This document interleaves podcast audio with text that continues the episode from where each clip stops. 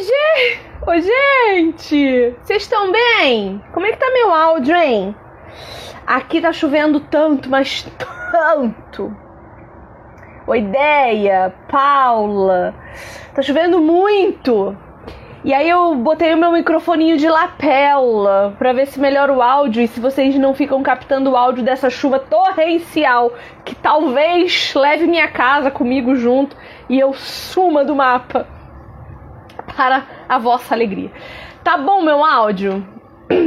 Cheguei para nossa nosso encontro de leitura. Eu tô muito animada, como sempre. Eu tô muito animada sempre. César, meu amigo César.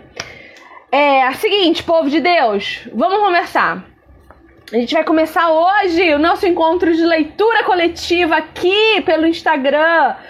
O 15 da Raquel de Queiroz. Como eu amo uma literaturazinha brasileira. E eu descobri que eu sou um pouco aficionada por literatura regional.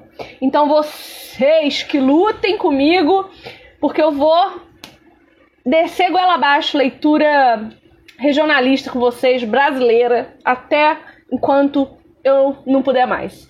Bom, seguinte. Deixa eu só te lembrar uma outra coisa aqui importantíssima. Olha, Cídia, Cídia querida. A gente está lendo lá no grupo de leitura coletiva cristã esse livro aqui do Felipe Yancey, Maravilhosa Graça. Você consegue acompanhar essa leitura comigo pelo Google Meet. É um tempo que a gente tem mais intimidade, a gente conversa bastante. Todo mundo pode comentar quando a gente tem os nossos encontros de leitura. É para compartilhamento mesmo de conhecimento e aprendizado. Então, corre no link da minha bio assim que essa live acabar. Entra lá, leitura cristã coletiva, você vai cair no grupo do Telegram.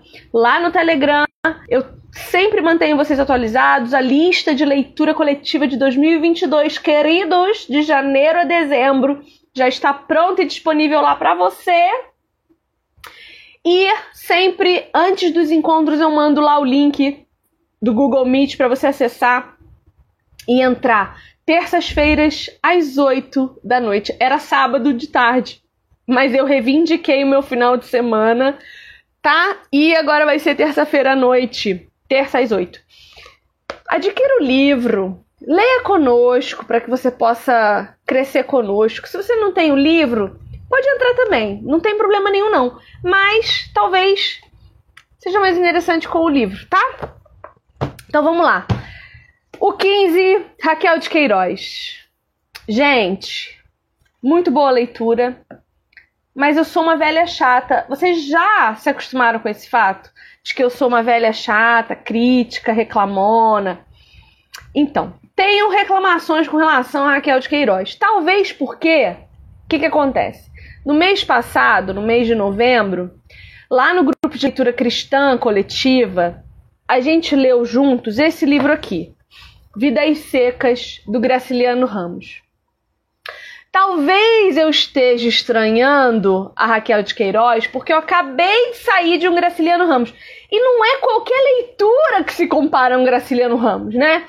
Então a escrita do Graciliano é extremamente complexa, é poética, é bonita, é gostosa, é saborosa, é imagética, é extraordinária. E como os temas são muito parecidos, Talvez eu esteja fazendo uma comparação injusta, mas ao longo da nossa análise literária de hoje, eu vou te explicar por que que eu tô um pouco decepcionada talvez com a dona Raquel de Queiroz, mas vamos lá. Bom, trouxe algumas informações a respeito desse romance. Ele é o primeiro romance da Raquel de Queiroz, publicado em 1930, quando a Bonitinha tinha apenas 20 aninhos de idade. Então ela era uma jovem meninota que começou a escrever aos 16 anos para publicações em jornais e revistas e aos 20 anos publicou essa belezinha aqui, que é uma literatura regional e social. O que é uma literatura regional? É uma literatura que conta a história de uma região. Então a gente sabe que ela está lá no, no, no sertão nordestino, contando a realidade daquela região. E social, porque os temas que ela aborda aqui são temas que mostram problemas sociais. Então ela vai falar sobre a seca e o que essa seca gera de problemas sociais naquela região ali. O tema central desse livro aqui é a seca de 1915 que assolou o Nordeste do nosso país. E aí eu já começo as comparações com Vidas Secas, porque Vidas Secas também fala dessa seca. Há uma diferença entre os dois. Raquel era filha de pessoas abastadas. Ela teve muito acesso à literatura boa e esse livro conta uma história que não é a dela. Raquel de Queiroz não passou fome, não passou necessidade, não teve que fugir da seca pelos mesmos meios que Graciliano Ramos. A Vidas Secas é uma história que tem muitos traços autorais, muitos traços biográficos de Graciliano. Então talvez essa seja uma grande diferença entre os dois. Existe em Raquel uma escrita observatória, talvez, e em Graciliano uma escrita vivenciada. É o que a Conceição Evaristo vai chamar de escrevivência, que é a experiência de você escrever a respeito daquilo que você mesmo vive.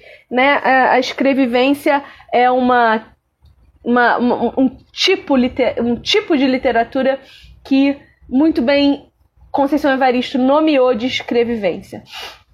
Bom, Raquel de Queiroz e sua família fugiram da seca para o Rio de Janeiro.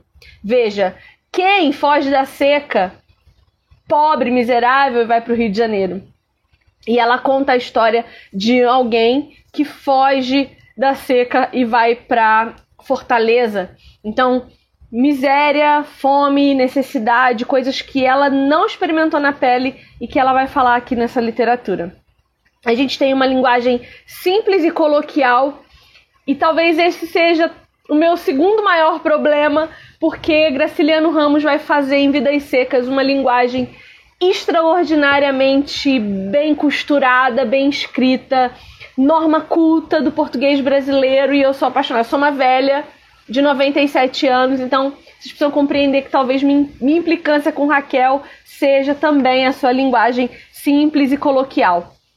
O que para você pode ter sido uma, um agente de facilitação, né? Se você não está acostumado com literatura brasileira, eu acho que é, essa é uma boa porta de entrada. Outra coisa muito interessante que eu até comentei nos stories com vocês é que tem um sumário da linguagem aqui nesse livro. Ela coloca nas laterais das páginas, deixa eu achar uma com bastante bolinha. Ela coloca, ela não, né? A, a, a, a editora fez isso, né? Não foi a Raquel que fez isso, foi a editora. Mas é colocado aqui nas laterais da página essas bolinhas aqui, ó. Tá vendo? Ó. E essas bolinhas indicam que nessa linha em que a bolinha tá direcionada, tem uma palavra que vai ser encontrada sua tradução ou sua interpretação literária aqui atrás num glossário. Achei isso interessante. Usei pouquíssimo esse recurso porque eu acho que a beleza estética de algumas leituras também está na sua dificuldade de compreensão.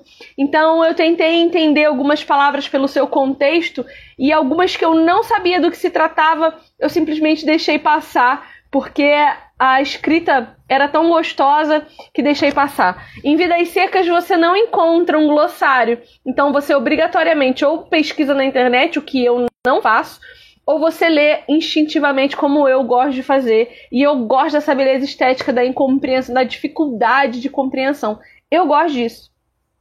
A gente vê também aqui, assim como em Vidas Secas, que o, o narrador ele é onisciente, ele sabe o que todos os personagens pensam, não só a principal, ele tá dentro da cabeça de todo mundo, então ele é um narrador onisciente. E, e é isso. Então a gente começa essa literatura sabendo quem Raquel é, né? Uma filha de. Ela era filha de uma mulher que assinava revistas literárias. Isso vai aparecer para nós no prefácio da Elvia Bezerra. Ela vai dizer: olha, Raquel de Queiroz era rica, ela tinha um ambiente literário favorável, intelectual refinado. A mãe dela assinava revistas literárias, então ela lia muito, ela tinha bastante conhecimento do que estava fazendo, e isso, claro, é benefício para nós, né? Porque a leitura se torna mais fluida. Bom, vamos começar nossa leitura? Vamos começar nossa discussão a respeito dessa literatura? Bom, a gente vê que os temas principais aqui que ela vai já começar abordando para nós nesses primeiros capítulos é fé, fo fome e seca. A fé é uma coisa que aparece muito em, em literaturas regionalistas sertanejas, porque a gente sabe que o sertanejo ele tem muita fé. É uma fé diferente da nossa fé evangélica. Não sei se vocês percebem isso, mas a fé que eles têm é meio que uma fé por tradição, uma fé por conveniência, uma fé que não crê naquilo que nós cremos de relacionamento íntimo com Deus, de Deus como um pai presente, onipresente, onisciente, onipotente né? É uma fé um pouco barganhenta, que quando eu tô passando por algum problema, eu vou buscar um terço para rezar. Quando eu tô com alguma dificuldade, eu vou orar pro santo, pro santo me ajudar. É uma fé diferente da nossa fé evangélica. Então, a gente vê aqui bem retratada essa fé que só se ajoelha diante de Deus quando o uh, buraco aperta, quando as coisas ficam realmente difíceis. E nós, como evangélicos praticantes, espero que você seja um evangélico praticante, nós cremos que a leitura bíblica é fundamental, que a oração precisa ser feita, que a nossa fé, ela é uma fé viva, porque ela é pautada num Deus vivo que é Jesus Cristo. Só que essa fé que Queiroz uh, fala para nós na sua literatura, que é a mesma fé que Graciliano Ramos vai falar na, na Vidas Secas, no, na obra Vidas Secas, é essa fé por conveniência. Uh, do, do, terço na hora da precisão, você pode ver que uma das personagens, inclusive, vai rezar o terço para esquecer da sua angústia. É como um mantra, né? É, a, é o que a Bíblia vai chamar de repetições vãs. Um, é a meditação da yoga, por exemplo, que você repete um mantra tantas vezes, tantas vezes, que quando você vê, você não sabe nem mais o que você está repetindo, aquilo distraiu a sua cabeça e você só está preocupado em repetir aquilo incessantemente para distrair os seus pensamentos. E não é nisso que nós cremos. Nós cremos que a oração ela é uma ação de duas vias. Eu falo com Deus e Deus me responde. Então eu não posso fazer repetições vãs para um Deus que está ativamente me respondendo, senão ele não vai saber nem como me responder a essas repetições, certo? Bom, a gente vê que uma das maiores necessidades que eles têm aqui é de água. Inclusive, comecei essa live dizendo a você que coloquei um microfoninho de lapela, que tá chovendo tanto aqui na minha cidade que eu fiquei com medo de você não conseguir me ouvir. Eu espero que você esteja me ouvindo bem. A seca, em 1915, que é o tempo em que essa obra foi escrita, ou o tempo ao qual essa obra foi referenciada, era um tempo em que não chovia. A gente vai ver como é interessante um, o fato deles se referenciarem ao céu azul como algo que que gera sofrimento, como algo que gera dor, porque anuncia a continuação da sua sede, a continuação da, infrutif da infrutífera terra, porque terra sem água não produz nada. Na página 17, o capítulo 1 de vocês começa na página 17, só para saber se a gente está na mesma edição. Provavelmente não, se você adquirir o seu livro depois de mim, porque existem várias edições, né? Bom, na primeira página do capítulo 1, a gente vai ver, a gente uh, vai perceber que a fome está aqui presente, né? Uh, ela vai chamar de ceia, ela vai dizer que mãe Nácia, que é a nossa primeira personagem, vai chamar para ceia Conceição. E a ceia delas é um café com leite. Então, um, a gente vê ela falando: Olha, você não vem tomar o seu café com leite, Conceição? E o autor diz para nós que esse é o anúncio e o chamado para ceia. E ceia, gente, é, a gente tem ceia de Natal, por exemplo, que é uma refeição farta. A gente tem a ceia do nosso Senhor, que é uma, re, uma refeição farta. Talvez ali a ceia, a ceia do Senhor hoje, que nós fazemos, não é farta de comida, mas na igreja primitiva era. Todos traziam comidas, juntavam tudo na mesa e ali faziam uma ceia de comunhão. A ceia, ela representa a fartura. E quando a autora diz para nós que o anúncio da ceia é chamar para um café com leite, já diz para nós o que se passava, já diz para nós a fome que acontecia nesse lugar. Ah, na sequência, a gente vai ver elas falando que a lua limpa estava sem lagoa e que isso era um anúncio para não chuva. Olha que linguagem poética bonita, né? Uma lua limpa sem lagoa. A lagoa é a nuvem, é o formato da nuvem que cobre parte da lua e que talvez pudesse anunciar a chuva, pudesse anunciar o fim das secas, mas uma lua sem, sem lagoa anuncia a seca. A gente vai ver também aqui uma personagem, a Conceição, que gosta muito de ler. Mas ela tem lá uns 100 livros, e quando eu li isso aqui, eu olhei para minha estante e me constrangi. Uma pessoa com 100 livros que o lê incessantemente, e eu aqui com uma estante cheia de livros que eu não li talvez nem 10%. Até porque quando eu vou lendo os livros e alguns eu não, eu não, não nem fico, eu vou distribuindo, distribuindo, então a minha estante está sempre cheia de livros não lidos. Eu me constrangi, porque a gente vai ver que ela quase que decorava os pequenos, os poucos 100 livros que ela tinha aqui. Um, a gente vê, olha, olha aqui o que eu falei da, da religião. Enquanto no quarto vizinho a avó insone, como sempre, mexia as contas do rosário. A religião é uma, é uma, uma prática religiosa, ela não é uma essência viva de fé, ela não é um, um, um entendimento de um Deus vivo, né? Ela é uma prática quase que hipnótica para distração mental do homem aqui. E isso não condiz com o que nós cremos, né? Isso é poético, mas não condiz. A gente vai ver que Conceição vivia no internato, e isso já mostra que Conceição tem dinheiro, porque o internato hoje, a gente nem sabe mais o que é internato, né? Mas antigamente, os internatos, eles eram lugares excepcionais para o crescimento de alguém. Porque nesses internatos, as crianças saíam já direto para a faculdade tinham educação, e não só educação escolar, mas educação ética, educação de disciplina, educação. É, como fala de aprender a comer, aprender a, a se portar, aprender. É, eu não me lembro o nome disso, se alguém lembrar, fala aí pra mim. Que você aprende a se portar na mesa, a, a comer e tal. E a gente vê que Conceição já é uma menina diferente ali ela tinha grana suficiente para estudar nesses lugares. E a gente vai ver lá na página 20, um pouco antes do capítulo 2, que ela tinha 22 anos e não se fala. Etiqueta. Obrigada, Delaine. Aula de etiqueta. As meninas também tinham e os rapazes tinham nesses internatos aulas de etiqueta. E os internatos eles eram separados por sexo, por gênero. Então, tinha os internatos femininos e os internatos masculinos, não se misturavam que eu acho ótimo também, ajuda na castidade, né, gente? Ajuda no escolhi esperar.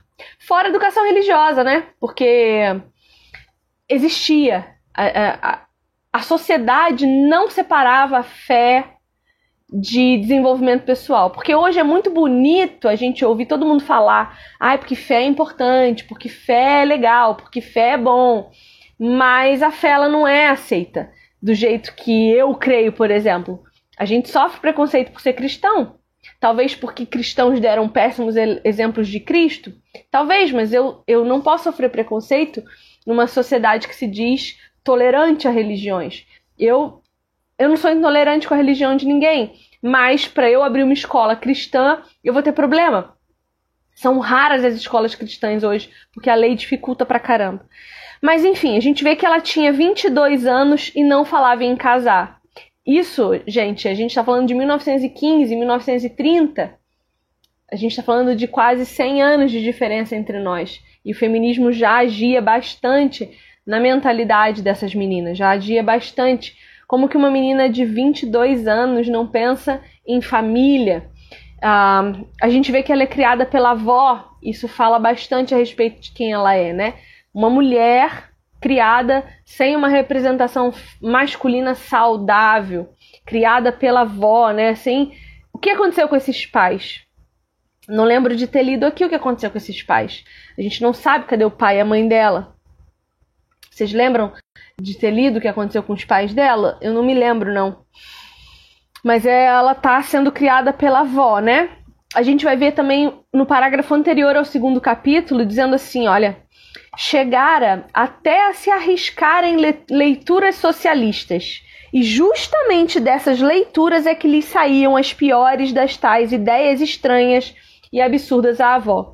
Olha que relação interessante aqui. A gente tem na literatura de modo geral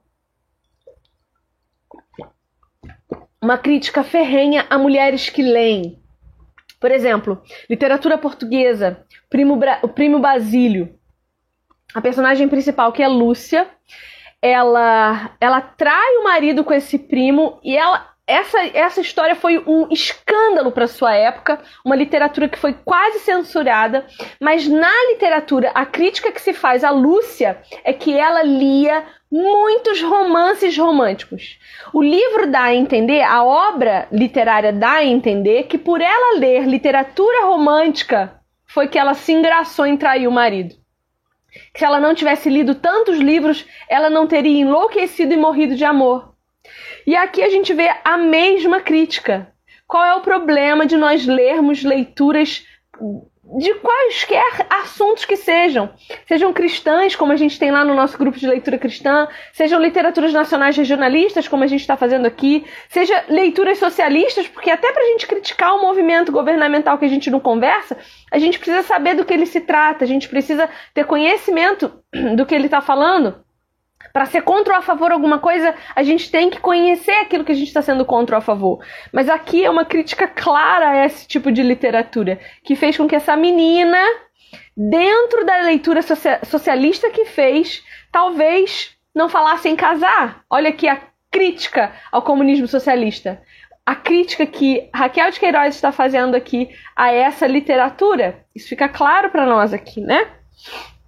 E aí depois disso ela começa a falar uh, da realidade daquele lugar. Ela vai construir uma imagem para nós do que estava acontecendo naquele ambiente.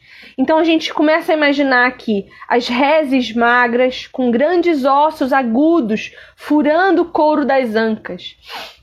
Aí a gente pensa, nossa, Vivi, mas isso não acontece mais, né? A gente está falando de 1915 na Grande Seca Nordestina. Gente, a gente não assistiu semana passada a notícia daqueles 600 búfalos que foram abandonados por seu dono para morrerem de fome e de sede. ONGs foram acionadas para ir lá tratar aqueles animais, alguns já mortos, jogados em valas, porque o cara deixou o bicho morrer para depois ir lá pegar e jogar em vala. Outros, muitos, já nem de pé conseguiam ficar mais de tanta fome nós estamos vivendo uma grande crise. Não só econômica e cultural, mas de caráter. Olha o soluço. Tô sempre com soluço, né, gente? Meu soluço é clássico. O dia que eu não tiver soluço em alguma live, vocês estranham porque alguma coisa aconteceu. Então a gente vê, a gente olha para cá, a gente fala: "Meu Deus, essa seca. Que coisa triste". Mas a gente olha para hoje numa região em que tinha água em abundância, numa região em que não havia necessidade de abandonar esses búfalos. A gente tem. As ONGs podiam ter sido acionadas antes do abandono, a gente tem ONGs hoje. Nessa região em que eles foram abandonados, havia ONGs. Aqui não. Então, nós estamos abandonando a responsabilidade do homem sobre o pecado. Todas as coisas são geradas pelo pecado. Não é Deus que causa a seca. É a nossa falta de cuidado com o nosso planeta que gera essa, esse problema né, social, esse, esse problema uh, uh, regional que acontece em alguns lugares. O pecado tá aí. Esse mundo é do maligno. E aí a gente vê isso acontecendo, enfim. Bom, a gente vê também ela falando dos, dos carrapatos, né? A construção da, dessa imagem uh, dos carrapatos. Ela vai dizer: um, o menino com Padre João, como a jandaia. Você viu, com Padre João, como a jandaia tem carrapato? Até no focinho. O João Marreca olhou para o animal que todo se pontilhava de verrugas pretas, encaroçando-lhe o úbere, as pernas, o corpo inteiro, e disse: Tem umas ainda pior. Carece é carrapaticida muito, e as reses assim fracas. Veja, ela está construindo, Raquel Esquerel está construindo na nossa cabeça uma imagem de dificuldade extrema. O que é o carrapato se não um sanguessuga que suga a energia do animal? Mas além da fome, além da seca, ainda tem o carrapato. Então é uma construção de imagem de miséria absoluta, de sufoco, de desespero. A gente lê, dá até para sentir a dificuldade de respirar na página 22, ele vai dizer assim, ó, para nós: sacudindo pela estrada larga do quartal, seguiu rápido, o peito entreaberto na blusa, todo vermelho e tostado do sol, que lá no céu, sozinho, rutilante, espalhava sobre a terra cinzenta e seca uma luz que era quase como fogo. Ele está falando que o calor do sol, e aí olha só o que isso me lembrou. Assim como na Bíblia, fogo nunca é algo bom calor, fogo, sol rachando coco. A gente lembra de quê? De enxofre, de inferno e de fogo eterno. Comentei ontem com uma amiga. A Bíblia, ela não tem absolutamente nenhum lugar referência ao fogo que não seja condenação e juízo. A gente pode olhar para a seca como um tipo de ira de Deus que nos abandona ao nosso próprio sentimento, às nossas próprias mazelas, pela nossa desobediência. A gente acabou de ver uma fé ruim, uma fé religiosa, uma fé desobediente rebelde, que é caracterizada por uma realidade ruim, uma vida seca, sem Cristo, porque Cristo se diz sendo água que dá vida não à toa. Porque uma vida sem Cristo verdadeiramente é uma vida seca.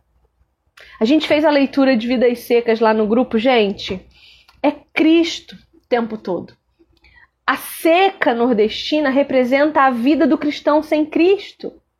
Uma vida verdadeiramente difícil. Uma vida sem água. E aqui o fogo do calor representa a condenação e juízo. Cuidado quando você orar para Deus mandar fogo sobre você. Cuidado quando você dizer, eita, crente ungido, cheio de fogo. Gente, fogo na Bíblia nunca foi bênção. João Batista fala: aquele que virá depois de mim trará batismo com espírito e com fogo. Jesus traz o batismo com o Espírito para a salvação e com fogo para a condenação. Atos 2, quando o autor diz lá que desciam como labaredas de fogo, não eram labaredas de fogo. Ele está usando uma simbologia para fazer com que nós possamos imaginar o que ele viu. Isso acontece em toda a escritura. Eles usam uma linguagem simbólica e representativa para que nós possamos imaginar aquilo que vemos, aquilo, aquilo que eles viram. Então, descer o Espírito Santo como fogo, como labaredas de fogo, não é fogo sobre nós. Não se engane. Pare de usar as linguajares clichês do crente pentecostal. Como labareda de fogo não é fogo descendo do céu. Fogo, quando desce do céu, vem para queimar, assim como em Sodoma e Gomorra, assim como em diversas outras passagens bíblicas em que fogo é juízo e condenação.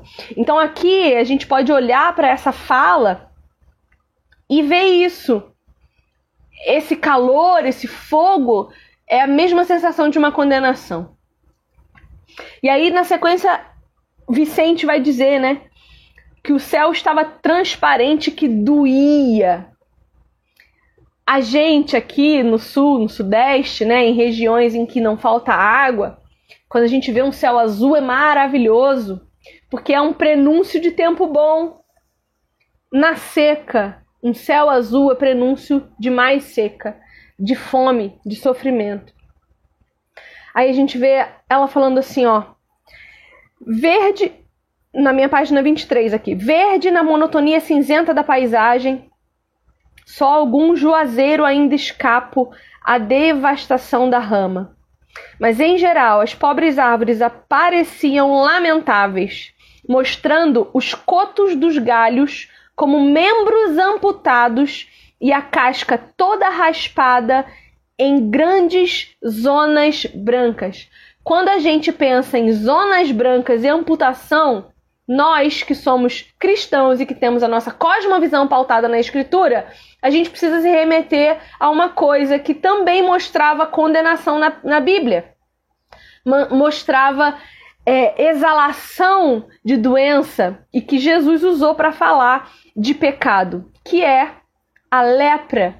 A lepra, ela fala para nós em toda a Bíblia sobre condenação, sobre pecado. Ela é usada como um simbolismo para o pecado. Então a gente vê aqui mais uma vez as árvores tendo uma imagem com grandes zonas brancas, e aí isso me remeteu à lepra. Veja, todo esse cenário de sofrimento e de dor, né?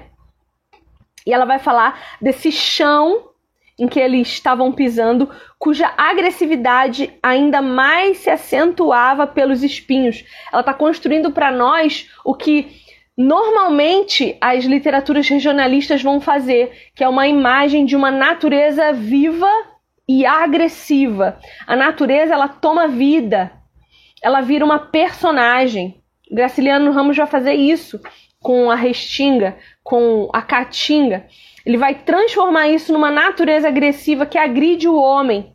É a natureza se voltando contra o homem. Então, ela era agressiva acentuadamente pelos espinhos. Então, você pisa num chão espinhento, aquela natureza machuca os seus pés. Então, a natureza é contra nós. Ela, ela nos agride também nessa literatura. Bom, que mais? que, que vocês têm para comentar aí? Manda nos comentários a leitura de vocês. A gente vê o encontro de Vicente com Conceição. Primos, que a gente já viu aqui que vai rolar um trelelê entre os dois, né? Paixonites, paixonites. A gente vê aqui também uma tradição de comunhão em família, né? Chegou, na página 26 minha, chegou uma cunha com o café e a conversa continuou a correr animada enquanto a velha que mandara trazer a almofada para o alpendre trabalhava trocando os, bri os biuros com ruído. A gente vê uma família reunida, reunida à mesa. A mesa, ela é muito significativa para nós enquanto cristãos, né? A mesa em que a ceia é posta, a mesa da comunhão, a comunhão entre os irmãos em volta da mesa, isso para nós é muito simbólico. Na Bíblia, a mesa a gente só senta com quem a gente faz a aliança. Uh, Deus nos chama através de Cristo Jesus para sentar à mesa e se fartar de um banquete, né? Uh, que mais? Eita, tossi no microfone, doeu teu ouvido? Perdão.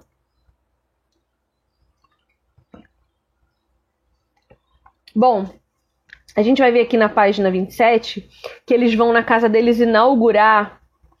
É, ela, a Conceição vai se lembrar de certa vez na casa do Major, no dia em que foi inaugurado um gramofone. E as meninas e ela própria, que também estava lá, puseram-se a dançar. Gente, gramofone, depois você pesquisa o que, que é. Antigamente era igual comprar uma linha telefônica. Uma fortuna. Ele é uma caixa de vinil com tipo um um sistema de amplificação de som. É bem bonito. Pesquisa no, no Google depois o que, que é um gramofone. Custava uma fortuna, você vê. Uma família abastada de dinheiro. Mas dinheiro não compra chuva. Assim como hoje, dinheiro não compra muita coisa. Se você não tem a paz que excede todo entendimento, o teu dinheiro não vai servir para nada. Vai ser como em Eclesiastes. Tudo que se constrói aqui debaixo do sol é vaidade de vaidade. Você vai construir e vai deixar para seus filhos. Eu tava passando esse fim de semana, eu tava caminhando lá, indo indo caminhar na praia e a gente passa nessas ruazinhas de chão e tem um monte de casinha e tal. E tinha uma velha lá, bem velha. E a irmã dela, bem velha também. Eu sei que são irmãs porque eram muito parecidas bem velha, bem velha, e uma falando para outra que o que elas estavam fazendo lá na calçada de obra tava ficando bonito. Não, tá ficando bonito, mas a gente podia fazer assim, assado, discutindo obra. E a praia ali, a 300 metros delas. E aí eu fiquei pensando, falei, meu, eu não conheço essas pessoas, mas estou aqui supondo que são duas mulheres de seus 75 anos, preocupadas ainda com o que estão fazendo na calçada de casa. A casa arrumada, viu? Dava para ver que tinha piscina, aqueles chuveiros de, de tomar banho, uma casa em ordem, assim, bonitinha, quintal arrumadinho, sabe a graminha paradinha, com as plantinhas bonitinhas. Toda vez que eu passei na frente daquela casa, aquela velha tava varrendo do lado de fora ali o quintal, você vê que a mulher dedica tempo à casa. E eu fiquei pensando, ok, isso é muito bom, isso é, isso é importante, é importante a gente dedicar tempo à nossa casa. Mas essa velha já tem uns 75 anos. Mais uns 10, talvez, ela, ela bate as botas e aquilo ali vai ficar para quem? E aí ela aproveitou o quê? Era para ela estar tá viajando com a irmã dela, que é velha também, aproveitando a poltrona de idoso nos ônibus intermunicipais, que é gratuita sei lá, era para ela estar tá comprando um pacote na CVC, pagando em 12 vezes, indo fazer um cruzeiro que custa dois mil reais, um cruzeirinho básico ali, para você ir para Argentina e, e voltar sete dias de viagem. Sabe, essa velha já criou os filhos, o marido dela já é bem grandinho para se virar e ela tá ali cuidando da calçada, com a praia a 300 metros dela. E eu viajei 600 quilômetros para ir lá, só para passar três dias olhando para o mar. Três dias olhando para o mar. O que, que nós estamos fazendo? Achando que o dinheiro resolve o problema. Não resolve nada. Não resolve. Não compra água. Na seca. Dinheiro não leva água encanada. Na velhice, Dinheiro não te dá mais anos de vida, ok? Pense bem o que você está priorizando agora. É bom ter conforto, é bom, mas tenha o mínimo só que você precisa para sobreviver. Você não precisa de muito. Você não precisa de muito. O Instagram está te convencendo que você precisa, mas é mentira. O Instagram só serve para você ficar se comparando a mundos irreais. Eu não me conformo, gente. Tem uma blogueirinha aí Famosa, tá famosa essa menina. E eu conheci ela, ela tinha 40 mil seguidores. Ela era engraçada, bem-humorada, linda. Até que ela fez a primeira cirurgia plástica dela, ela botou silicone. E aí ela começou a ficar famosinha, ela começou a ser vista ela perdeu completa. Gente, eu lembro dela comemorando o dia que ela conseguiu alugar o apartamento dela e morar sozinha. Ela não tinha um móvel em casa e ela tava alegre. Ela botou pisadinha para dançar, sabe esses ritmos nordestinos maravilhosos para sacudir o esqueleto. Ela botava aquilo, ela dançava em casa, não tinha um móvel, ela dormia no colchão no chão. E ela era feliz. Agora, eu olho para ela, eu não reconheço porque ela fez tanto procedimento estético. Até bunda ela botou. E pra quê? Pra viver na miséria. Virou uma menina vulgar. Tudo que é vídeo que você vê dela, ela tá mostrando a bunda. Ela tá se erotizando, transa com todo mundo. Virou uma vagabunda. Era uma menina extraordinária. Virou lixo social. E aí? Meu marido brinca comigo, né? Mas ela tem 4 milhões de seguidores. Você tá aí com nenhum. Tá bom, filhão. Instagram, meu filho, hoje tem, amanhã não tem. Para mim não faz diferença. A minha vida acontece aqui, não é aí não. Minha vida real tá aqui. Na minha vida real. O que eu faço aqui na internet é para tentar, tentar, porque é impossível fazer isso online. Tentar mostrar para você um pouquinho daquilo que misericordiosamente Deus tem me dado de conhecimento dele. Não é de alegrias, assim. Eu não vivo feliz soltando foguete, entendeu? Não tem dinheiro transbordando da minha conta. Passo as minhas dificuldades, passo as minhas necessidades, mas o meu coração tem paz. As minhas convicções são inegociáveis. A minha fé é imutável. O meu Deus é Deus sobre a minha vida. Ele não é alguém que eu chantagio, ele não é alguém que eu só uso quando preciso. Não, eu tenho paz, porque todas as minhas necessidades são supridas. E eu fico triste porque a gente está se perdendo comparando a nossa grama com a grama do vizinho, sendo que a grama do vizinho é de plástico, nem é real. Isso é triste. Não me sobra quase nada na vida, mas não me falta absolutamente nada. E eu tenho uma coisa que talvez essa menina não tenha: bons amigos que me suportam até quando eu tô de mau humor, que me aguentam quando eu não tô afim de conversa, que me respeitam. E aí? Será que se essa menina amanhã perder o Instagram dela, não tiver dinheiro na conta, não tiver nada, ela continua com os amigos? Eu continuo com os meus. Tenho certeza. Tenho certeza que meus amigos vão estar do meu lado. Porque eu sou o que eu sou. Goste você de mim ou não, você não é obrigada a conviver comigo. Eu sou isso aqui. E eu tenho certeza que você também é insuportável nas suas insuportabilidades. Pra que, que eu vou ficar fingindo ser para você uma coisa que eu não sou? Eu não tô aqui para agradar. Eu tô aqui para que você goste de mim sendo eu. Bom, vamos lá.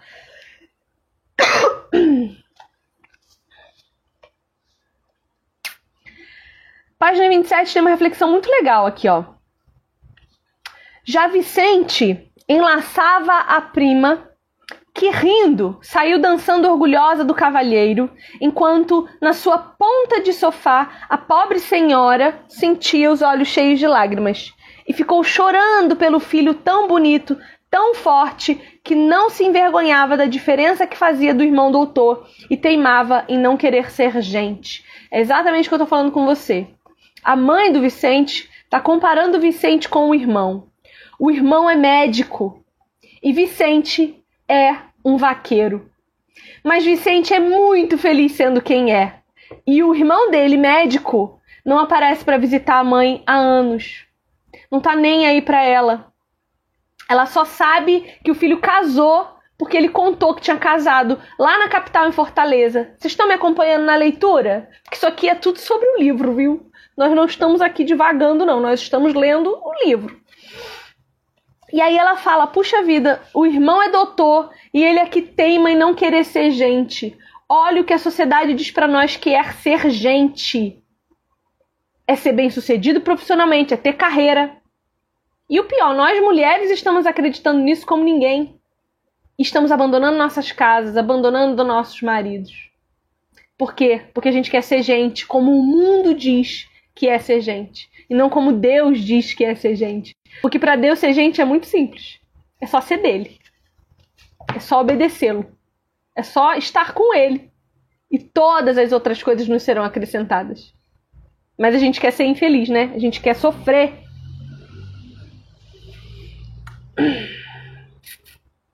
Ó, aí, ela, aí continua o texto aqui, ó. Passados, porém, alguns anos, já agora, a velha senhora se conformava em não fazer de Vicente um doutor e trazia-o ciumentamente preso a si, e o mimava a tal ponto que fazia as irmãs protestarem. Também é um problema o homem que fica em casa até muito velho, né? Porque uma mãe sem marido, com um filho homem em casa, faz dele o marido que lhe falta. Então, mulher, se você tem filho homem, põe ele para fora. Manda ele viver a vida dele. Ou você vai fazer dele um beberrão mimado. E aí você vai prender ele emocionalmente a você, vai fazer dele um frouxão. Cuidado, cuidado. Relações em crise, meu bem. Relações em crise. O que mais nós temos aqui para comentar? Capítulo 3.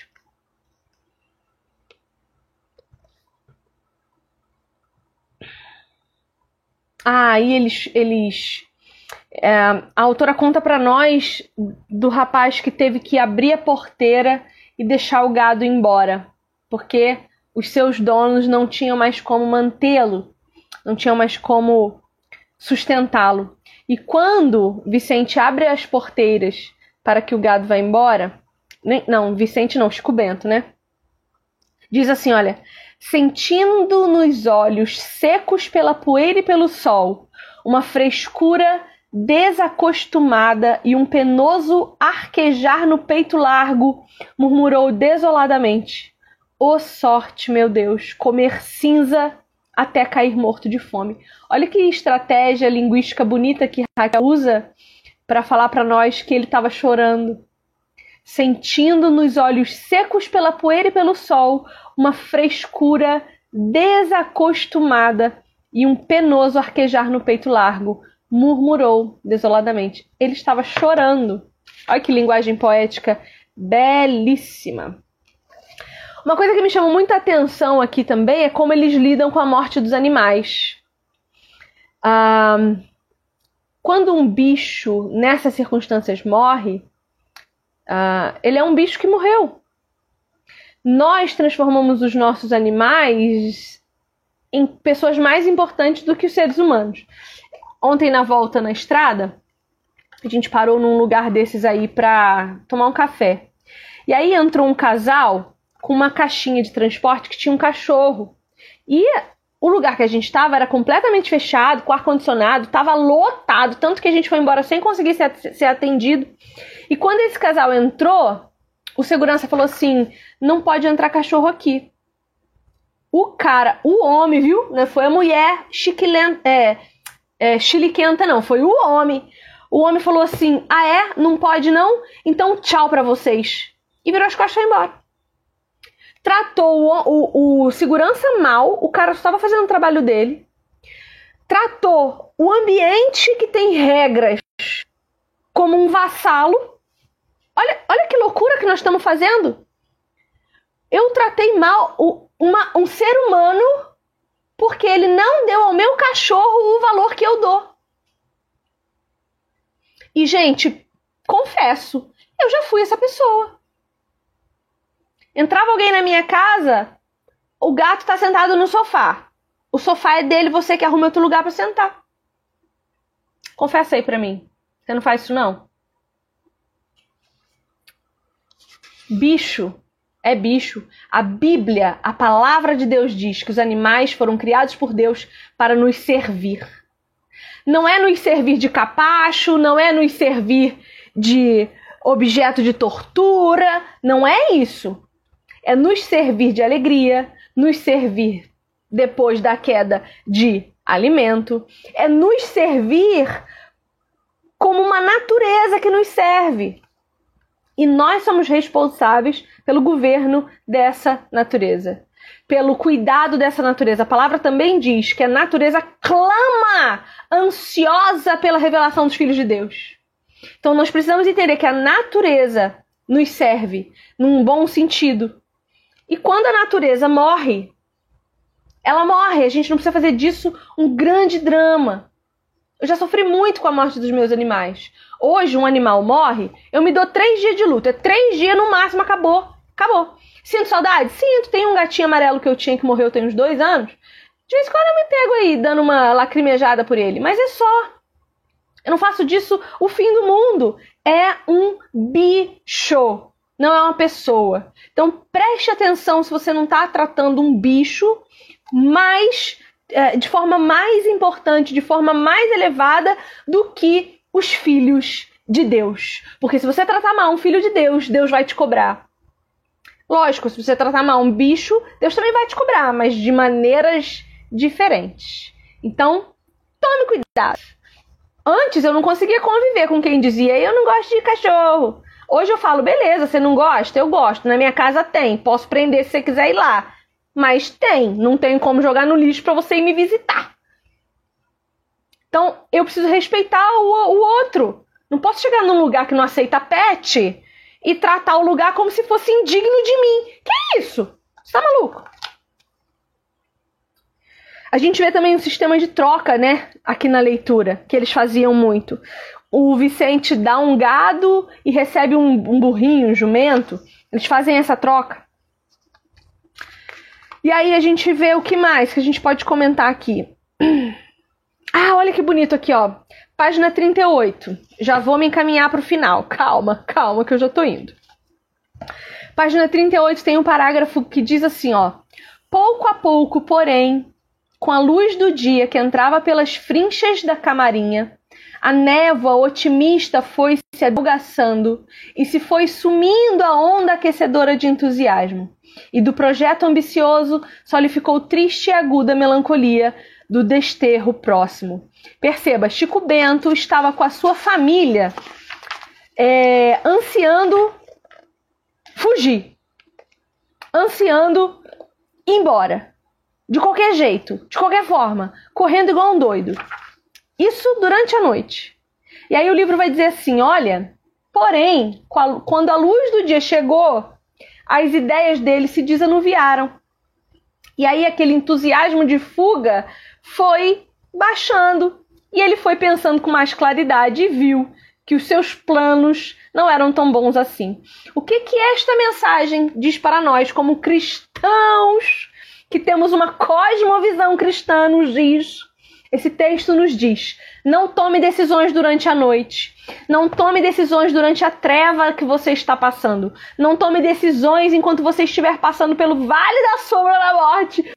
Porque nada de bom tem para sair quando nós tomamos decisões na angústia, no desespero, no medo ou quando os sentimentos estão sobre nós fazendo rebuliço no nosso coração. A gente tem que esperar passar. Seu sentimento não é você. Suas emoções não falam nada a respeito de Deus. Deus é uma certeza absoluta. Deus é o criador de todas as coisas e ele está soberano, sentado no mesmo trono que estava quando criou o universo. Então respira, deixa a noite passar. Deixa o dia clarear sobre a sua cabeça. E aí você toma as suas decisões, certo? Você tá vendo como dá para ler literatura brasileira com cosmovisão cristã? Você tá vendo como o meu clube de leitura é maravilhoso? Você não tá lá ainda por quê? Não sei por quê.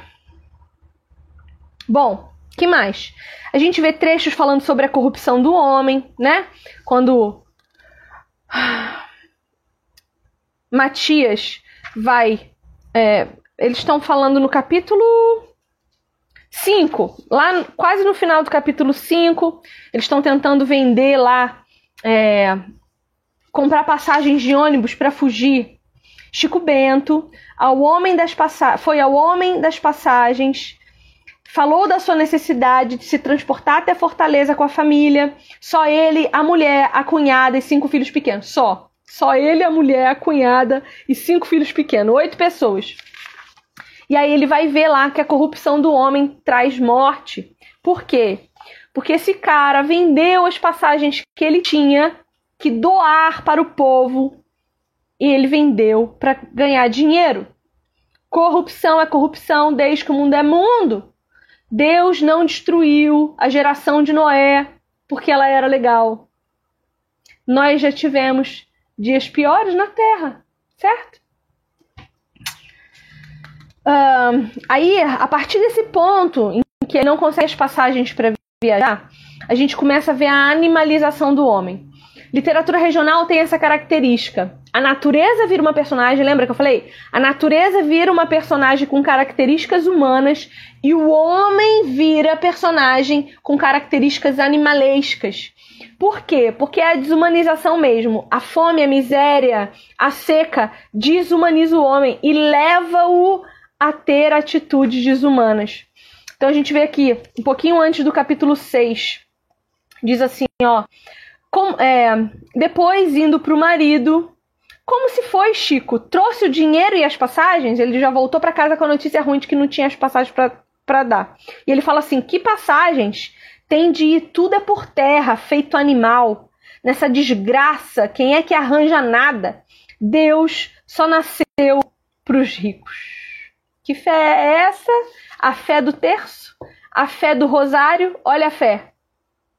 A fé sistemática, a fé que é apenas uma fé dogmática, não é uma fé pautada numa verdade escriturística.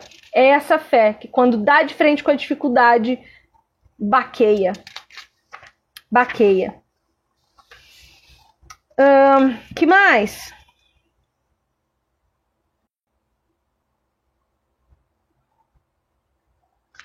Ele fala da miséria que enlouquece o ser humano. Na página 43, ele termina assim: olha. Conceição empregou a meiguice, a súplica, o que pôde. Lembrou até a perspectiva alarmante de um assalto ali, naquele fim de mundo, quando a miséria da seca enlouquecesse a criatura, as criaturas. Estão querendo ir embora do horror da seca, com medo dos assaltos e da violência que a seca, que enlouquece as criaturas, pode causar. Uh, olha que interessante também, um pouquinho antes do capítulo 7, um pouquinho antes de começar, no parágrafo anterior, a gente vai ver a fuga sendo associada ao movimento de uma cobra.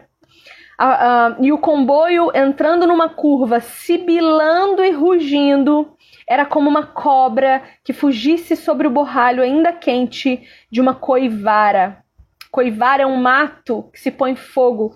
Olha todas essas associações ao pecado, à queda, à cobra que sibila, ao mato que se põe fogo e aí só Sabe quando, quando no meio do mato o povo põe, põe fogo, o mato fica pretinho, porque daí nasce mato novo? É, hoje nem se pratica mais isso porque descobriu que esse fogo tira todo o mineral do solo. Mas antes fazia muito, você queimava o mato que você não queria mais para que nascesse novo.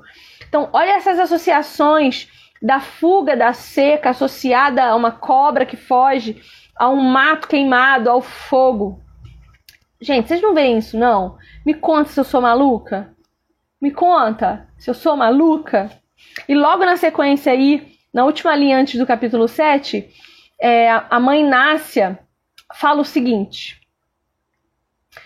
Quero só rezar um bocadinho para ver se sossego este coração. Então ela volta a pegar no tercinho dela para fazer suas rezinhas de sistema, de meditação, de só jogar para o universo as informações.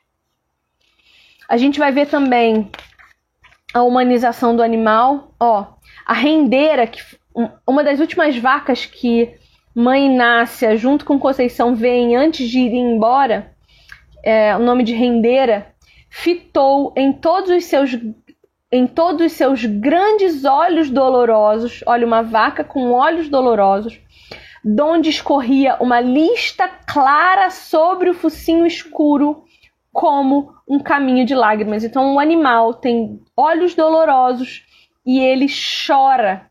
É a humanização do animal. Perceba essa inversão, animalização do homem, humanização do animal, personagens sendo criadas a partir das, das paisagens, né?